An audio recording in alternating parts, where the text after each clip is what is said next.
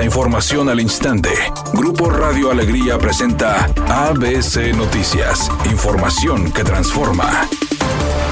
¿Qué tal? Muy buenas tardes, esta es la información. La ruta de reciclaje en el municipio de San Pedro unió a 18 colonias más para la recolección de residuos en un evento encabezado por el alcalde Miguel Treviño. En Hacienda El Rosario se dio el banderazo de salida. Los vecinos del sector estaban preparados con sus residuos separados para que la ruta asignada iniciara con la recolección. Asimismo, el edil señaló que este programa lo pueden realizar cualquier habitante de San Pedro. Los nuevos sectores son Hacienda Palo Blanco, Hacienda Las Campanas, Hacienda El Rosario, Zona La Ventana, La Ventana y Lomas del Rosario, Jardines Coloniales primero y segundo sector, entre otras. La ruta de reciclaje ya se encontraba en funcionamiento abarcando el sector K5 de montaña, que comprende la zona dentro de los límites y colindancias, al sur por Chipinque, al norte por Valle del Campestre y Club Campestre.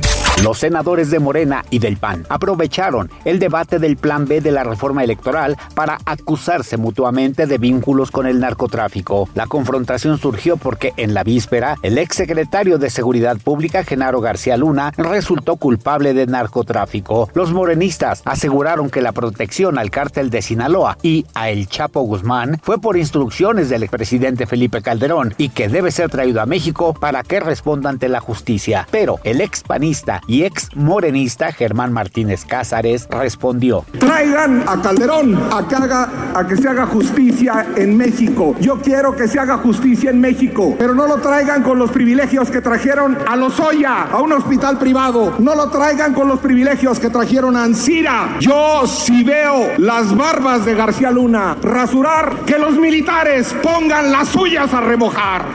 Editorial ABC con Eduardo Garza. Este año la Universidad Autónoma de Nuevo León cumple 90 años de transformar la vida profesional de miles de estudiantes. Ayer me decía el rector Santos Guzmán que en la historia de la universidad han obtenido 412 títulos y registros de inventos desarrollados por estudiantes, profesores e investigadores, además de 180 patentes en biotecnología, química, mecánica, farmacéutica y 160 diseños industriales. Bien por los universitarios y qué bueno que ahora sí están difundiendo los logros de la máxima casa de estudios en Nuevo León. Al menos esa es mi opinión y nada más.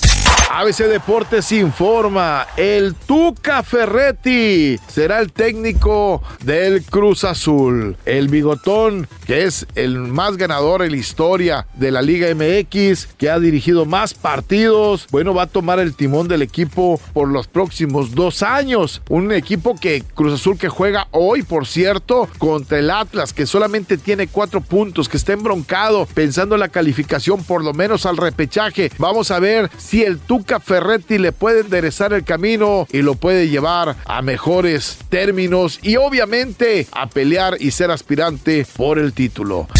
Los Aguilar tienen programado un gran concierto en la Plaza de Toros México. Pepe Aguilar, Ángel Aguilar y Leonardo Aguilar están preparando un gran espectáculo ecuestre. Sin embargo, al parecer la venta de boletos no va nada bien. El recinto tiene una capacidad para aproximadamente 44 mil personas. Sin embargo, hasta el momento, ellos en el boletaje han vendido únicamente un 10%. Los productores del show ya están preocupados porque la respuesta del público no ha sido la esperada. Temperatura en Monterrey 31 grados centígrados. ABC Noticias, información que transforma.